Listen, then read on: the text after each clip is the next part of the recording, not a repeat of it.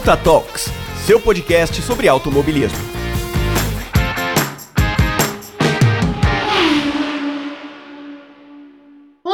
Ouvintes do Ponta Talks, tudo bem com vocês? Aqui é a Rafaela, é, trazendo um assunto aí super pontual para vocês, eu acho que necessário, é, sobre algo que eu posso falar com propriedade, que é uma questão é, da minha profissão, jornalista. E eu também trouxe uma convidada que, assim como eu, é jornalista e tá construindo a carreira aí em volta do esporte a motor. Então vai ser um papo bem interessante, eu acredito que todo mundo vai gostar e vai achar bem pertinente no momento que a gente tá vivendo, é, principalmente no esporte a motor. Mas antes de eu entrar, chamar a convidada e falar sobre o tema com vocês, fiquem aí e escutem o quadro de recados.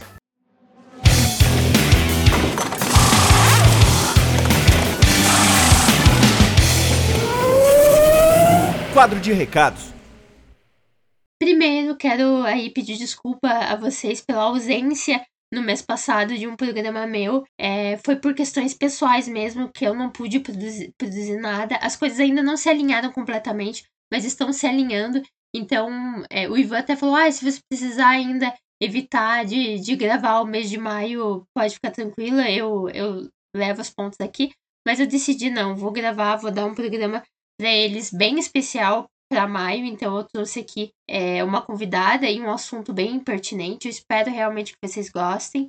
Então, desculpa mais uma vez e muito obrigada pela compreensão de todo mundo. E obrigada também para todo mundo que divulga, né, o Ponta Talks, é super importante pra gente. Eu e Ivan, a gente sempre ressalta isso, né? A divulgação de vocês é essencial para que esse programa possa continuar e que a gente possa trazer um trabalho cada vez melhor.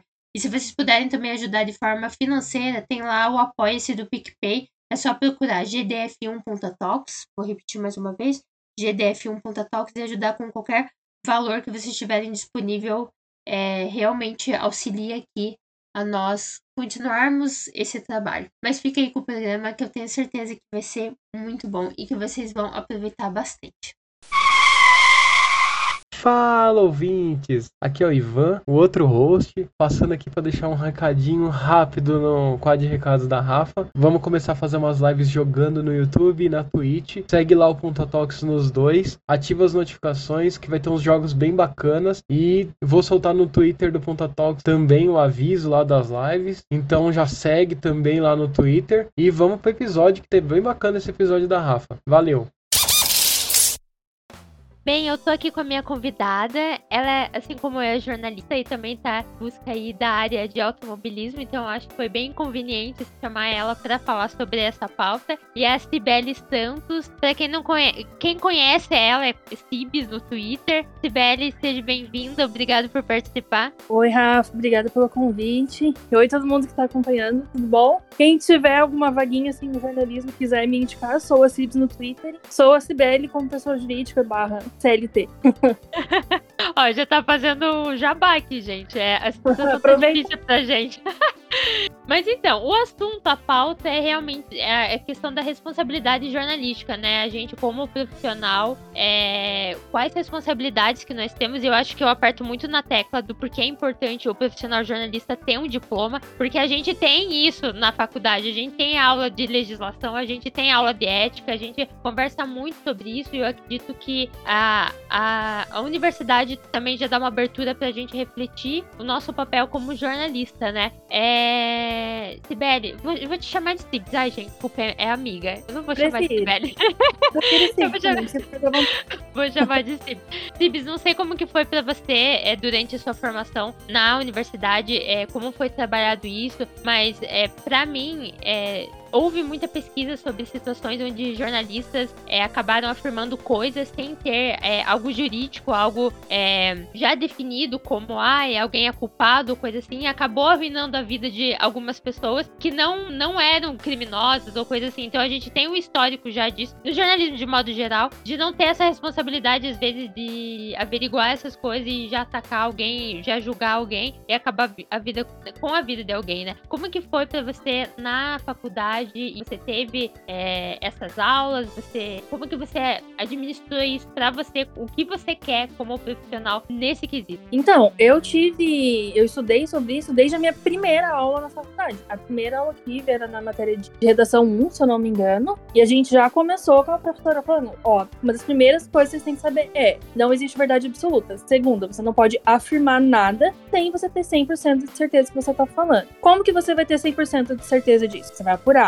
você vai pesquisar, você vai atrás. Depois você for atrás, que você apurou, que você pesquisou, você vai ver se tem suporte jurídico para você falar isso que você vai falar. Se tá comprovado mesmo, realmente foi comprovado? Não, é só uma suspeita, é só um rumor. Então você não vai afirmar nada, né? Até uma coisa que durante os anos da faculdade me pegava muito é a galera na internet querendo corrigir manchete. Ah, não pode chamar de suspeito se foi preso traficante, tem que chamar de traficante. Não pode chamar de suspeito. Gente, é suspeito, né? Não foi confirmado, não foi julgado. O juiz não falou, olha, vai ser condenado por isso. É suspeito. E é uma coisa que quem tá fora não sabe. Então, assim, desde o começo a gente estudou muito isso. Lá no último ano, né, no quinto período, sexto período, não, sétimo período, perdão, mas lá no sétimo período a gente teve a aula de ética mesmo, né? Pra falar, olha, aqui são os direitos que o jornalista tem, aqui são os deveres que o jornalista tem. Como que a gente tem que trabalhar? Qual que é o tipo de jornalista que você quer ser? Você pode sim ser um jornalista sensacionalista, você pode ser esse que dá um jeito de burlar, de escapar, de fazer as coisas por fora, ou você pode fazer a coisa da forma correta. Mas o que a gente foi ensinado na faculdade, também foram trazidos exemplos, assim, de outros alunos, outras pessoas que formaram ali que não seguiram viram isso, foram exemplos para você, ó, se você não fizer da forma reta, vai ter alguma consequência, seja na sua carreira, seja na sua vida, ou seja na vida de uma terceira pessoa que você acaba atingindo por não atuar de acordo com a, o que a ética diz, né? O que a nossa ética jornalista pede. Não, é interessante você trazer é, em relação a isso de como você trata um suspeito, né? Eu acho que é importante pontuar que isso pode trazer até mesmo problemas para o jornalista e para o jornal que reporta aquilo, se ele colocar é, como, ai, matou é um traficante, não como um suspeito. Então, Isso. assim, o correto, teoricamente, é não você, não você pedir, ai, tem que falar que matou, tem que falar que estuprou, coisa assim. O correto é, se você vê um jornalista falando isso, você tem que reportar, você tem que falar, olha, como assim, é, tá falando que matou, sendo que você não sabe, não foi julgado. Então seria o correto a cobrança contrária. E vai lembrar, gente, que a ética jornalística é, tem, é,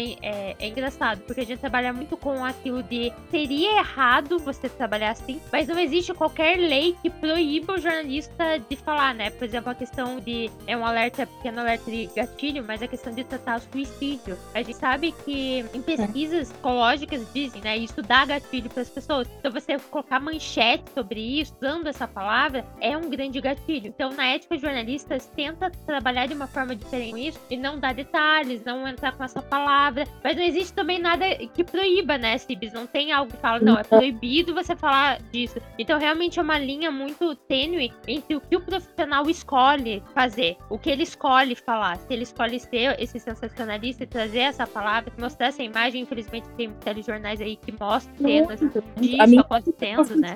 Foi sobre isso, sabe? A minha iniciação científica foi analisando um jornal lá de Cascavel, Cascavel no Paraná, que é cidade é a CGN, é um site online, assim, ele só tem digital e é um site que tem uma, uma forma de trabalhar muito sensacionalista, muito sanguinária até, porque boa parte das notícias dele envolvem acidente, envolve pauta policial, envolve nada, roubo. E até em 2013 eles se envolveram numa, numa polêmica com a invasão do cadeião que teve na Cascavel, quando tiveram várias mortes, vários, vários presos atacados, decapitados, e eles colocaram as imagens no, no site, sabe, publicamente. Não sofreram nenhuma medida legal contra isso, mas sofreram repúdio do público, então hoje em dia a coisa ela é mais controlada. Mas eles ainda seguem de uma forma bem sensacionalista, com manchetes, com imagens, mesmo quando eles censuram, eles censuram sim. Então, assim, tem, tem veículo fazendo dessa forma, tem jornalista atuando dessa forma. Vai muito do valor moral da pessoa atuando também, né? E da consciência ética, claro, de quem estuda e aprende sobre. E tem também, né, acho importante falar que tem muito gente, muitas pessoas que trabalham com jornalismo que não são jornalistas,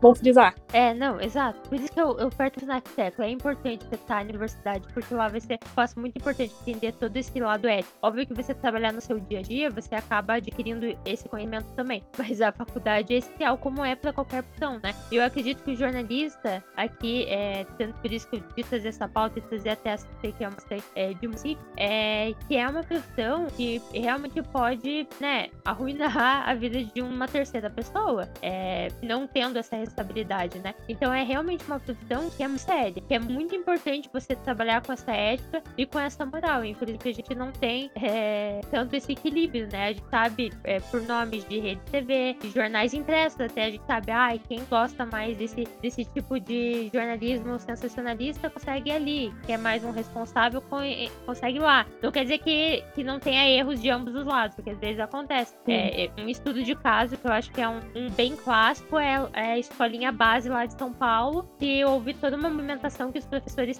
teoricamente abusavam dos alunos e não era bem assim. Mas virou uma, uma bola de neve tão grande com jornalistas, canais como a própria Globo, falando que eles eram de fato abusadores, que acabou com a vida de todo mundo. E depois teve uma notinha de tipo, desculpa, erramos, não era bem assim. Então é uma responsabilidade enorme, né? Muito, muito. Até um caso que se popularizou muito nos últimos anos, que tem muito o peso da imprensa, é o caso Evandro, né? Que uhum. aconteceu nos anos 90, na época do pânico satânico. E aí, anos depois, descobriram que não era bem assim, mas ficou por isso mesmo, né? Porque na época a imprensa explorou muito, a imprensa falou muito sobre os bruxos de Guaratuba, os rituais satânicos e tal. E aí, hoje em dia, teve gente que morreu na cadeia que não precisava estar presa, porque era inocente, tem gente que não consegue viver em liberdade mesmo estando livre, e a imprensa nenhuma notinha de desculpa, erramos, solta. Então, é muito essa responsabilidade que às vezes até quem consome, né, o público não pensa que a gente precisa ter. Ah, não sei, eu acho que uma coisa que me incomoda muito, né, é o Brasil não precisar de diploma de jornalista para atuar com jornalismo. É algo que eu sempre reclamei. Porque faz com que a gente tenha muitos desses casos, né? Claro que não são só quem não é formado, quem é formado também é passível de erro e é passível de ser de fazer por sacanagem mesmo. Mas é algo que me deixa pensando muito, sabe? É bem complicado. É algo que me pega também bastante. E esse caso, Evandro, gente, é como a Cid falou, foi na década de 90 e ainda se está desenrolando hoje. Ainda tem discussão no tribunal, porque realmente foi feito tudo de um jeito assim, absurdo. E quem quiser conferir, tem o podcast do Ivan e também a, a minissérie que o Ivan, por acaso foi meu professor, ele realizou. E mostra aí, né, se o papel de um jornalista que de fato foi atrás Sim. falando, cara, tem alguma coisa de errado. Então foi quase todo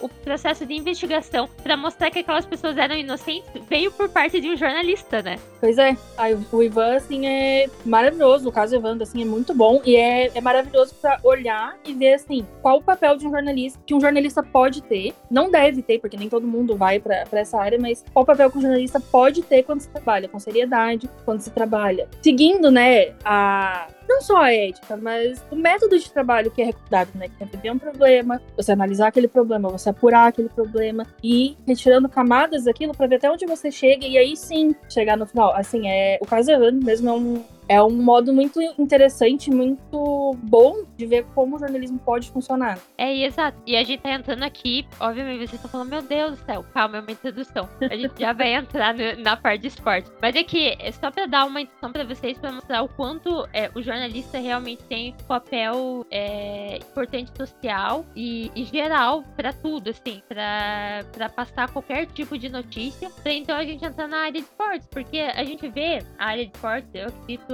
é que as pessoas veem como plano de escape mais leve, mais suave, é, pro profissional jornalista. Ah, igual a parte de cura e forte, algo mais leve do que sempre uma parte policial ou política. Mas a verdade é que essas, essas, esses editoriais não, não deixam de, de, de ter a necessidade de ter uma responsabilidade muito grande do profissional. Então você ir para a área esportiva não faz com que você possa tratar é, aquilo, o seu papel ali, de qualquer forma. Porque você tá falando com o público também, você tá falando com o público que é fanático, um público que gosta daquilo que consome, que não tá ali, é, sei lá, assistindo a TV por estar tá assistindo. Ele foi atrás, principalmente quando a gente fala de automobilismo, né? Então essa parte é, do jornalismo esportivo também tem o seu cunho de responsabilidade por parte do profissional ali que está passando as notícias ou está narrando ou está entrevistando. Sim, é mais leve, mas para quem, né? Para qual profissional, para qual público? Claro que é mais tranquilo você só receber ver as notícias relacionadas a esporte, pura, mas enfim.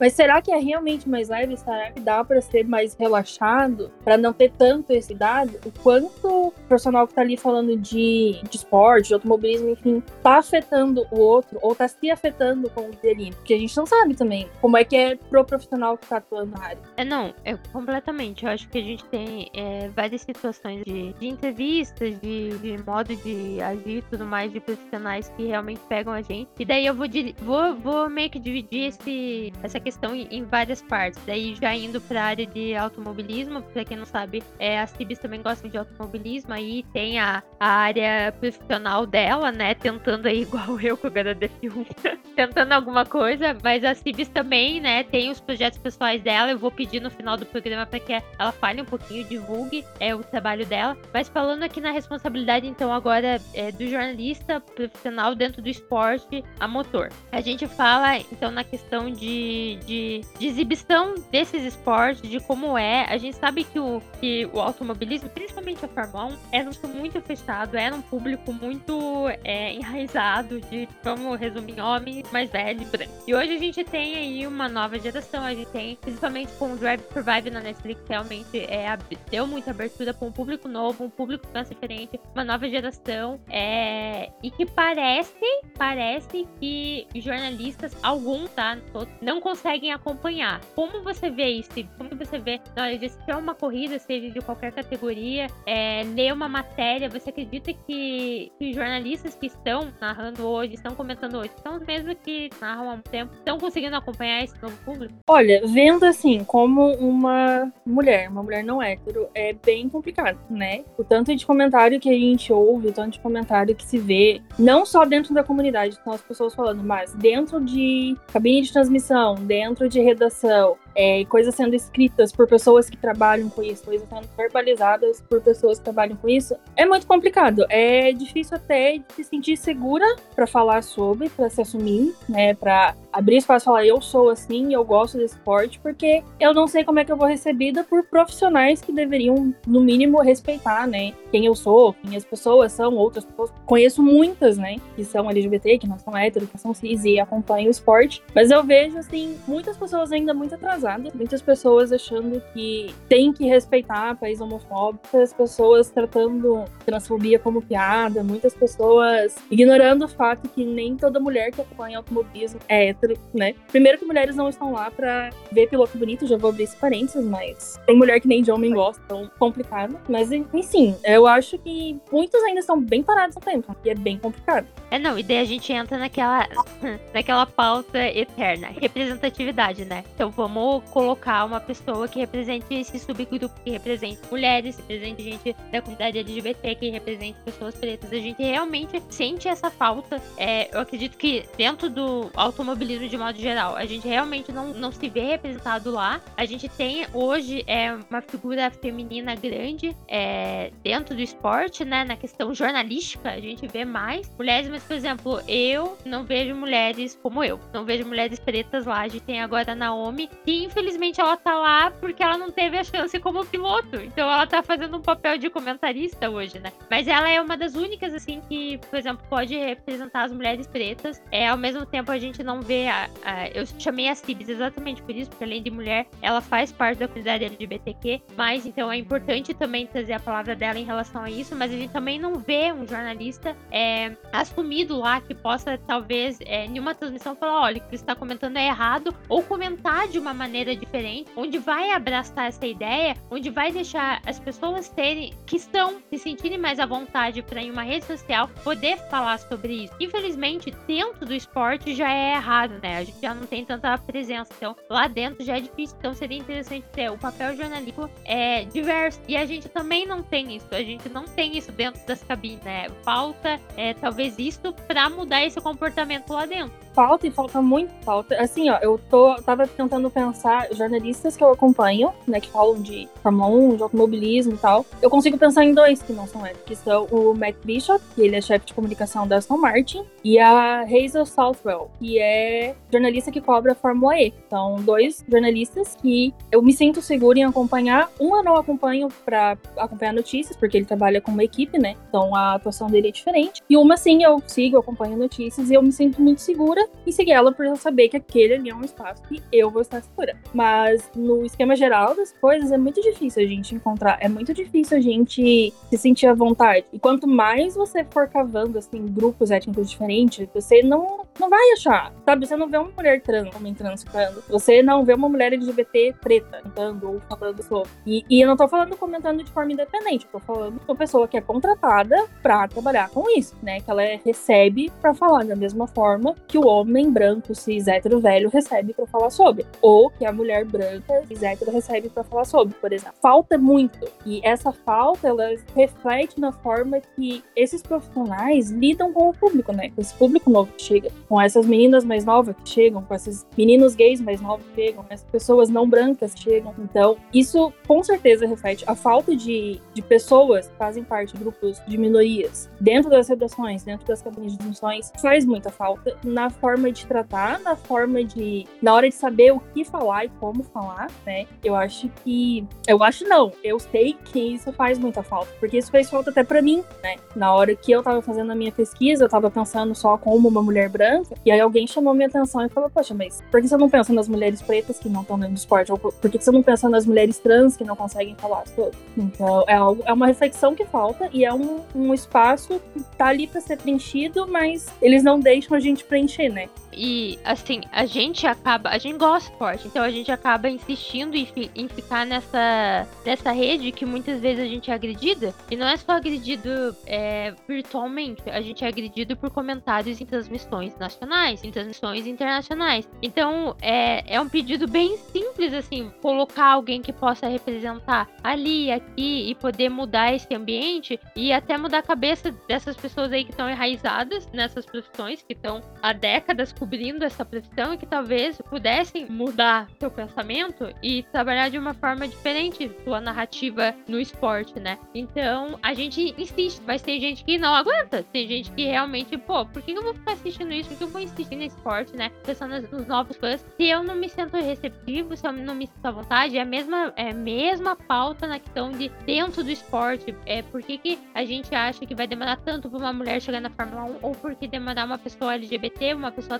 por que, que as pessoas, quando pequenas, vão querer chegar lá, sabem que vão ser tão mal re é, recebidas, né? Na próxima pesquisa da Comissão Hamilton, uma das maiores barreiras para que pessoas pretas cheguem na Fórmula 1, seja como piloto ou engenheiro, é porque desde pequeno, dentro de casa, eles não são incentivados a isso, porque eles sabem que não vão ser, entre aspas, bem recebidos lá dentro. Vai ter uma cobrança totalmente diferente. E é a mesma coisa com quem acompanha ali. Por que, que eu vou ficar me desgastando acompanhando esporte se eu vou ser atacada a todo momento que eu abro a boca ou eu coloco na minha posição dentro de uma rede social, né? Então é bem complicado. Eu tenho um amigo que começou, tanto que eu falei em 2020 sobre Fórmula pra ele, tava na pandemia, ele começou ano passado a acompanhar a Fórmula 1 e agora ele é super fã. Mas ele é um homem gay e entre, entre os amigos dele, toda vez que ele vai comentar sobre Fórmula 1, os amigos também são gays, olham para ele e falam: Nossa, agora você virou hétero? Então é uma coisa tão enraizada que isso é uma coisa de héteros que, sabe, nem as pessoas que, que não são ficam, poxa, eu não posso acompanhar que vão falar que eu, agora eu sou hétero. É bem complicado isso. É, até na, na época do que rolou assim o sorteio da Copa, tempos, já começou, né? Um pouco da timeline comemorando, todo mundo comentando. Eu vi muita mulher comentando, eu vi muita gente da comunidade LGBT comentando. E aí tinham os meus amigos gays, então da, da minha roda, falando: ai, tá chegando a época dos homens héteros serem felizes. Ai, tá chegando a época da, de acontecer os eventos só pro homem hétero. Eu fiquei, gente, eu vou acompanhar a Copa. Eu não sou nem homem, nem hétero. Então, assim, pra que a gente pode abrir o debate aqui, mas é, é, bem complicado isso, né? Porque até a gente, dentro da comunidade,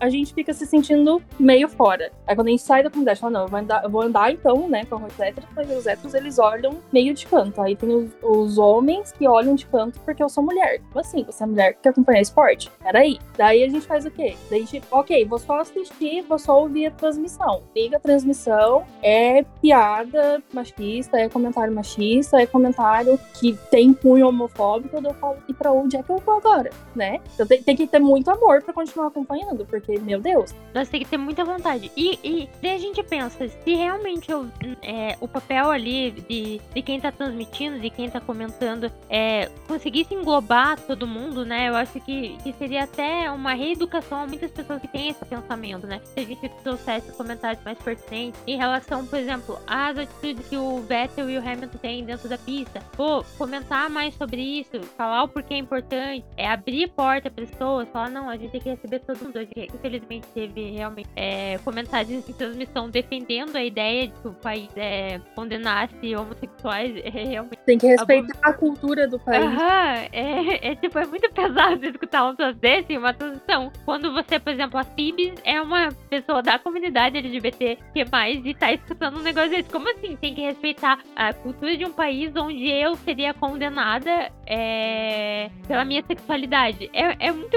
é, triste isso. E a gente tá em uma época, como eu disse, de mudança de público, de alguns pilotos se posicionando até para abrir portas para essas pessoas também poderem entrar lá dentro do esporte. A, a, questão pessoal, né? Eu também queria trabalhar aqui, porque hoje as, as redes sociais acabam é, gerando uma proximidade com profissionais, né? Então a gente tem muitos jornalistas que têm suas redes sociais, que dão suas opiniões lá. E eu acho, sinceramente, eu sou da opinião, porque quando eu comecei a faculdade, não faz muito tempo, tá, gente? Mas quando eu comecei a faculdade, eu, por exemplo, é, tive que alisar meu cabelo para apresentar o jornal. Minha professora de TV falava que se eu queria trabalhar com TV, eu não podia ter tatuagem. Hoje, obviamente, as coisas mudaram. Então eu sou muito a favor de jornalistas profissionais poderem se expressar. Eu não acho que eles têm que ficar dentro de uma redoma só porque eles são jornalistas e na hora que eles estão atuando eles têm que ser é, imparciais. Eu acho que todo mundo é, é, parcial em alguma coisa na vida e eu acho que tem como separar o seu profissional com o seu pessoal. Então eu sou totalmente a favor de profissionais terem suas redes sociais, de terem seus próprios comentários, de darem suas opiniões pessoais a parte do seu trabalho. Mas também tem que ser com responsabilidade. Aí é mais, mais um toque em relação a isso, porque realmente a gente gente está vendo aí repetitivamente é, alguns jornalistas se posicionando de maneira transfóbica, de maneira machista em suas é, redes privadas, e essas pessoas são influentes. Então também existe essa responsabilidade do jornalista, né? Como pessoa influente, também se educar a não fazer esse tipo de coisa. Com certeza. Eu acho que uma coisa que todo mundo precisa entender, uma coisa que a gente, não sei a Rafa, né? Mas eu aprendi dentro da faculdade, é que a imparcialidade ela não existe. Bom, a partir do momento você... quando você escolhe o que você quer pôr no título, você já tá sendo parcial, né? Exato. Então, assim, a gente, como jornalista, a gente tem sim o direito de torcer, torcer a favor, de torcer, torcer contra, de não gostar, de achar isso, achar aquilo, pensar isso, pensar aquele outro. Temos esse direito. Mas também temos o dever de pensar no outro. Pensar quem a gente vai estar respeitando ou não, quem a gente vai estar ofendendo ou não. Se aquela opinião que a gente vai dar, ela tá realmente embasada em um fato que você consegue bater no peito e falar, não, isso aqui que eu estou falando é um fato, não é uma opinião, eu tenho como me defender defender com isso, independente do que você fale, ou se é só uma falácia baseada no preconceito que você tem que vai sim ofender muitas pessoas. Claro, é muito importante a gente lembrar também que em época de mídias sociais, todo mundo que tem uma responsabilidade com o público se torna um pouco influencer. Então, conforme, quando você vai crescendo a sua audiência, vai tendo público, quando você tem um emprego numa das maiores emissoras do país, um dos maiores jornais do país, quando as pessoas te reconhecem, você tem que ter a responsabilidade como um influenciador influenciador. Então você tem que pensar, poxa, será que essa opinião que eu vou dar, ela não vai influenciar alguém a pensar igual? Ou vai trazer pessoas que pensam assim, que vão atacar seguidores meus que não pensam dessa forma? Será que eu não tô dando espaço, não tô dando palco pra gente que talvez não pense igual a mim, mas pense uma coisa pior, dando espaço pra essa pessoa se sentir segura pra machucar o outro, fazer algo pior com o outro? Então eu sinto que falta um pouco desse tato de pessoas que estão nas redes sociais perceberem que ali elas têm público, elas precisam cuidar o que elas falam. Eu, o meu perfil, ele começou a crescer faz pouco tempo. Antigamente, eu falava tudo. Nossa, eu xingava, eu elogiava, eu falava, meu Deus. Hoje não. Hoje eu sou bem mais comedida, eu comento as coisas, mas ainda assim dou minhas opiniões, mas de uma forma muito mais comedida, porque eu sei que por mais que sejam poucas pessoas me seguindo, algumas pessoas que me seguem ali são muito mais novas que eu. Tem gente ali que é 10, 12 anos mais nova que eu. Meu Deus, né? Mas, assim, vão ver o que eu falo, que isso vai refletir pra elas de alguma forma. Então eu tenho que ter essa responsabilidade. E aí eu vejo profissionais que trabalham há anos, há anos, que têm um emprego na área, né? Que não tem esse tato, essa consciência de parar e pensar, poxa, será que o que eu falo aqui não tá tendo um peso diferente para as pessoas que estão lendo? Será que o que eu falo aqui tá certo? Será que é de bom tom? É, não, e a ideia de, de ser um comunicador é você conseguir se comunicar com todo mundo, né? Eu realmente acho que, que falta isso. Falta e você acredita que, que é, talvez com a cobrança desse novo público, como eu falei, né? Tem muita gente que isso em ser, é, não só acompanhando é, o alquilismo, a forma, mas também se colocando ali é, nas redes sociais contra determinados comentários, realmente tentando reeducar as pessoas, cobrando coisas diferentes, co- cobrando uma representatividade. Você acha que com, com essa nova virada aí, talvez esse aumento disso dentro do Outwood, isso você acredita vai ser algo que vai perpetuar por tempo? Acho que precisa mudar. E se não mudar a pessoa que tá ali e não quer mudar o pensamento, vai mudar quem tá ali. Porque eu não vejo, honestamente, os veículos vendo a repercussão negativa que certas opiniões, que certos comentários continuam tendo online, que não vão querer falar, ok, ou você para de falar, ou você estuda sobre o que você tá falando, ou você dá espaço pra alguém que não pense assim, que não vai falar dessa forma. Porque vendo os casos assim de transmissão, por exemplo, agora a gente tem uma alternativa. É. Quem não quiser mais acompanhar na TV, pode assinar F1 TV. Eu assisto pela F1 TV, entendeu? Eu assisto com a transmissão internacional pra me privar, pra me blindar de certas coisas. Então, as pessoas têm essa alternativa. Quem tá com os direitos atua- atuais não vai querer ficar vendo o público indo pro digital. Ela quer manter a audiência dela, quer manter o público no digital dela. Então, será que ela vai realmente manter quem tá ali falando certas coisas, quem tá ali se colocando contra esse novo público? Ou será que ela vai ouvir o público e pensar, não, o que, que a gente pode fazer para atender as demandas deles também? Porque eles também são números. Esses, essas pessoas que chegam agora também influenciam, elas também assistem, elas também vão comprar os ingressos para corrida, elas também vão comprar coisa. Então, precisa deles, entendeu? Então, de alguma forma ou outra, vai ter que mudar. Pode demorar, pode demorar, mais um, dois anos, assim. Mas em algum momento, eles vão ter que ouvir. Se eles quiserem manter o público cativo ali. E quem gosta, quem tem vontade de acompanhar, vai dar um jeito de acompanhar. Sem precisar se expor a esse tipo de, de situação. Ou seja, se você está escutando aqui o podcast e você fica indignado com as coisas e vocês têm uma rede social, é o momento de vocês de reclamar. Eu acho que é muito importante, é muito importante mostrar, ó, isso aqui tá errado, isso daqui me ofende, isso daqui ofende o meu amigo, isso daqui é, tá ultrapassado, ou qualquer coisa assim. Eu acho que esse também é o papel de quem tá sendo e quem tá consumindo, porque Com infeliz... certeza. É, não, infelizmente não é todo mundo também que consegue lá pagar FTV. Eu sei que tem gente que consegue por fora assistir. Então, é. Acaba realmente se deslocando a isso. Eu pago FTV, eu prefiro. Às vezes eu assisto F1 TV no, no ambiente. Tem como fazer isso também. Tem como ver sem narrador nenhum. É, eu faço minha narração. eu mesmo faço a minha narração. E daí eu também já.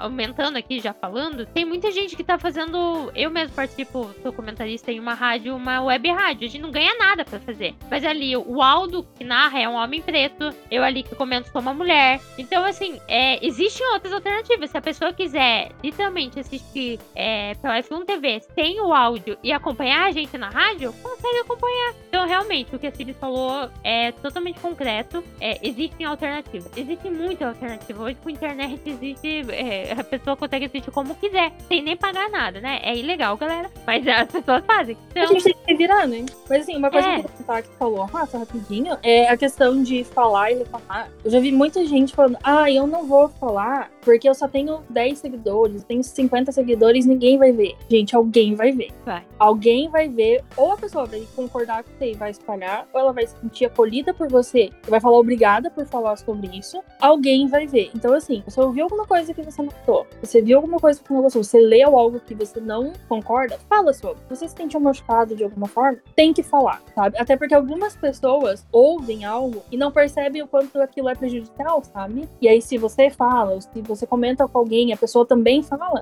ela fala, poxa, tem 10 pessoas se machucando com aquilo ali que eu não entendi, talvez eu deva ouvir essas pessoas. E ela vai ouvir e ela vai aprender. Porque dentro aqui, entre o público, a gente também tem muitas pessoas que precisam evoluir, que precisam aprender, que precisam entender que o público tá mudando e que não é mais o mesmo clube do Bolinha que eram 10, 20 anos atrás, sabe? Então, assim, tem que falar. É, é o conselho que eu dou, assim, fala, sabe? Não precisa atacar ninguém, ofender ninguém, mas olha, isso aqui me incomodou, não concordo com vocês, estou me sentindo machucado por isso. Mesmo se tenha uma pessoa lendo, ou se tenha 100 mil pessoas lendo. É, não, importantíssimo. E, e a gente acaba aprendendo também. Eu acho que é com comentários assim que a gente, né, aprende. Às vezes eu também falta um comentário, por exemplo, pô, é, a questão do capacitismo é algo que foi muito novo para mim, assim, nos últimos anos. É, e eu aprendi ouvindo outras pessoas. Então, é, é muito importante se falar, não, importa o tamanho da sua bolha, porque quanto mais gente falar, mais gente vai alcançar, mais gente vai se sentir acolhido e mais gente vai querer também falar sobre, né? E, e, e dar essa visão de que tem alguma coisa errada que a gente precisa mudar. E para quem tá escutando, por exemplo, quer ser jornalista, quer, né, tá estudando, já é formado, quer trabalhar com isso, acho que realmente também tem que é, é, se unir como profissional e também abraçar isso, né? É, também mudar a nossa forma de falar, nossa forma de agir em relação a isso, seja você uma pessoa que não tá inclusa em nenhuma dessas é, minorias, ou que você tá inclusa em uma, mas não tá inclusa em outra. É, é interessante conversar e tentar mudar também a sua forma de falar. Isso é um crescimento profissional enorme. Eu acho que isso acrescenta muito na vida de todo mundo e até na profissão jornalística. Evoluir, a gente poder se comunicar, chegar àquele princípio da comunicação e poder falar com todo, né? E daí eu entro aqui pra gente é, dar uma finalizada. É claro, se a Cibis não quiser falar mais nada, mas é, entrando na questão de gente, também consumam é, o que a gente faz de forma amadora. Porque a gente também quer crescer aqui, a gente Sim. quer ter né, nosso espaço e quem sabe a gente chegar lá a ser tratado, a poder falar por essas pessoas. Então, assim, eu tô lá na HDF1, eu também não ganho nada, mas, pô, só ver o repertório, só ver quantas meninas já vieram falar pra mim, pô, comecei a acompanhar a categoria e me fui acolhida é, é, por você e tudo mais. Cara, isso é sensacional, isso é sensacional também, dá abertura para essas pessoas serem acolhidas, continuarem no esporte, cobrarem uma mudança e essa mudança acontecer. E a Cibs é uma jornalista que também tá tentando na área aí tentar entrar no automobilismo, falar sobre Fórmula E, Fórmula 1, ela tem é, a, é, os projetos dela. E eu queria, Cibis, que você trouxesse aí pro pessoal, contasse um pouquinho é, os, os seus projetos e o que você quer buscar com Então, é, eu vou só contar um pouquinho assim. Eu conheci a Rafa porque eu fui escrever meu TCC sobre a presença, a falta de mulheres no automobilismo, né? Especificamente na, na Fórmula 1. Então eu já cheguei querendo falar, ok, precisamos mudar uma coisa aqui. E uma coisa importante que ela falou ali, que a gente só aprende ouvindo. E a gente só aprende a entender o quando a gente se cerca de pessoas diferentes, né? Eu sou uma mulher branca que é uma mulher lésbica, ok? Isso não me exime, por exemplo, da possibilidade de ser racista ou de ser transfóbica, por exemplo, de falar alguma coisa assim. Enquanto eu pesquisava, eu precisei buscar mulheres negras, buscar mulheres trans para entender a experiência dela e como isso é diferente. Então, é muito importante a gente estar tá chegando na, na comunicação entender que comunicar não é só noticiar, não é só falar, não é, é comunicar, é conversar, é um troca, um diálogo. Queria só complementar isso que tu falou sobre os meus projetos. O meu TCC ele foi um livro ele é um projeto meu e eu espero conseguir lançar ele em breve. Estou tentando, né, é, editar ele, mas é um livro sobre mulheres na Fórmula 1, como não estamos lá e quando estamos lá, como é pra gente lá. É, pretendo publicar o livro em breve. Não vou prometer data, porque eu prometi data antes e, e não consegui cumprir. Fora isso, no Twitter eu falo muito sobre Fórmula E. Às vezes, quando eu consigo um tempinho assim, minha vida de proletariado, eu escrevo sobre, eu escrevo pro, pro blog The Lap One, porque né, não trabalho com jornalismo, ainda trabalho e às vezes não dá tempo de, de me dedicar a isso, mas eu escrevo, eu escrevo pro The Lap One sobre Fórmula E, principalmente. Eu faço threads no Twitter também. Quem quiser me seguir, gente, é arroba, anota, porque ele é complicado. Arroba S-H-X-S-G-O-N-E.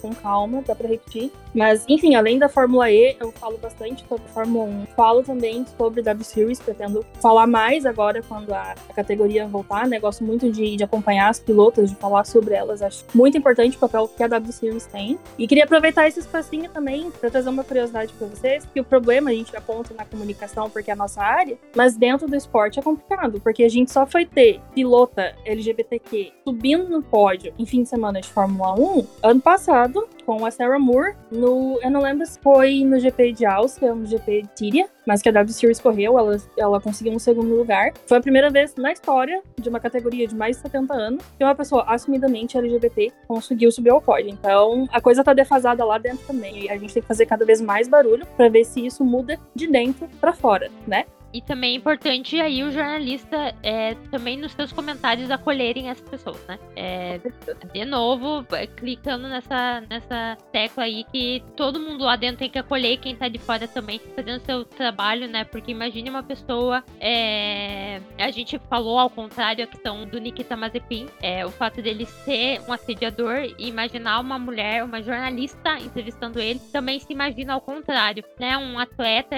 que seja assumidamente o que for, seja preto, seja uma mulher, ser entrevistada por uma pessoa que é homofóbica, que é racista, que é, né, tem todos os seus preconceitos também, não é uma forma de acolher esse, esses atletas e infelizmente isso barra eles até, não só na questão de ai, é, não tem oportunidades, como nem vou tentar. Então é bem importante é, ressaltar isso que lá dentro também falta e a gente também aqui fora tem que acolher para que não falte mais. E é importante e... falar sobre, né, sobre essas pessoas serem uhum. parte dessas minorias. Sim, o Hamilton, ele é um piloto negro, é preciso falar, porque isso é parte da... Uhum. A Sarah Moore, ela é uma pilota lésbica, a gente precisa falar sobre. A Leila Lombardi, além de ser a única mulher a pontuar na história do Fórmula 1, ela era casada com outra mulher. É importante falar sobre, porque quando a gente fala sobre, a gente mostra, olha, tem pessoas como você que chegaram aqui, estão aqui, a gente fala para essa geração mais nova que chega agora, que começa a acompanhar o esporte agora, elas têm espaço ali também, que elas têm espaço, que elas têm o direito de estar ali dentro e que elas vão ser acolhidas elas chegarem. Então é importante falar que elas são, que elas fazem parte, que elas pertencem e acolher elas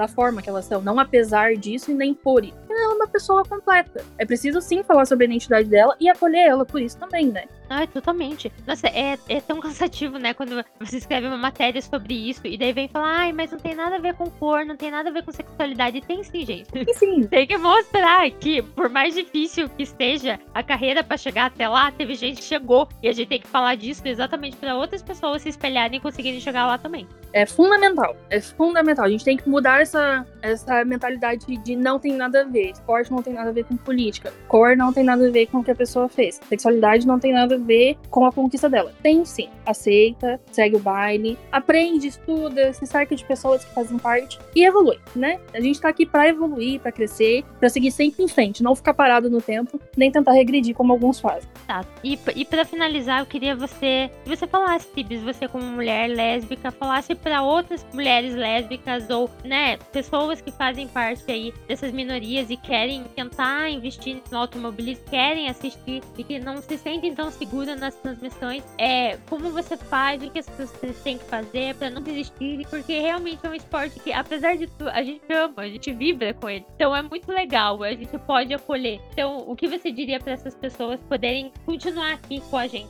Olha, eu diria que, apesar de muitos ainda estarem escondidos, muitos ainda terem medo de falar, a gente tá aqui. Podemos ser um grupo pequeno, podemos não ser tão barulhentos quanto os tios com foto dentro do carro de óculos. Nós estamos ali. Vai ser acolhido, sabe? Eu tinha muito medo. Quando eu comecei a acompanhar, eu passei quase um ano sem comentar online. Eu comentava com uma amiga minha que eu sabia que assistia e com o pessoal da faculdade, que já me conhecia e tal. Eu demorei muito pra falar, porque eu tinha muito medo. Eu falava, cara, como é que eu vou falar? Quando eu comentava de futebol, era um inferno. Só de eu ser mulher, só de eu falar que eu era mulher e falava de futebol. Como é que eu vou comentar automobilismo? Mas eu comecei a fazer a minha própria bolha, sabe? Comecei a ver uma pessoa aqui, uma pessoa ali que falava sobre. Hum, você parece uma pessoa legal. Você não respeitou ninguém até agora. Vou te seguir. E uma pessoa leva a outra. Você vai construindo a sua rede. Tem gente aqui que vai te acolher, seja pessoa parte da comunidade ou não. Você pode sim se sentir seguro. Talvez não em todos os espaços. Eu não vou mentir e falar, ai, nossa, perfeito. Não é. Vai ler atrocidade também, vai ouvir atrocidade, seja de forma oficial, seja dentro de grupos, de fóruns e comunidades online.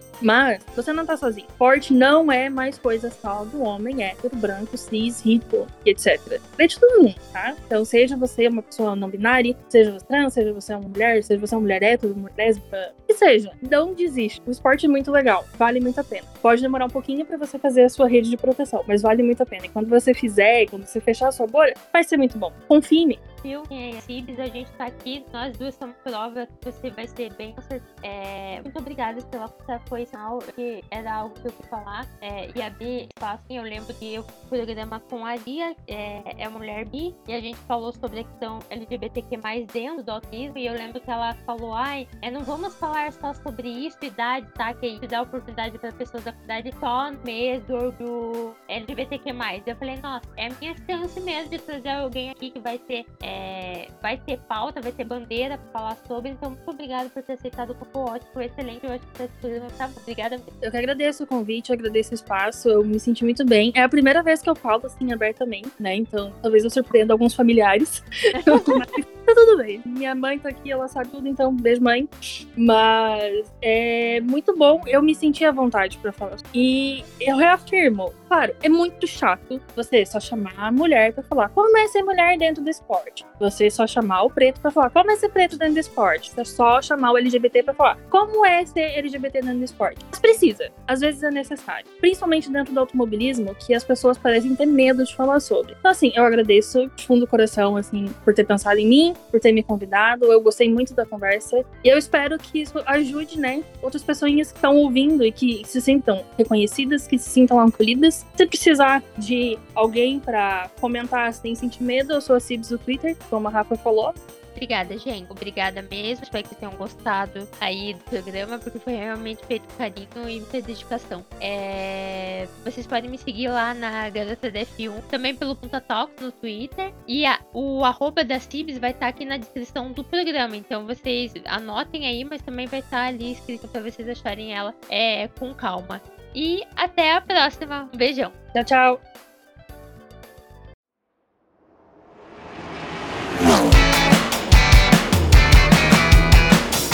Você escutou Punta Talks.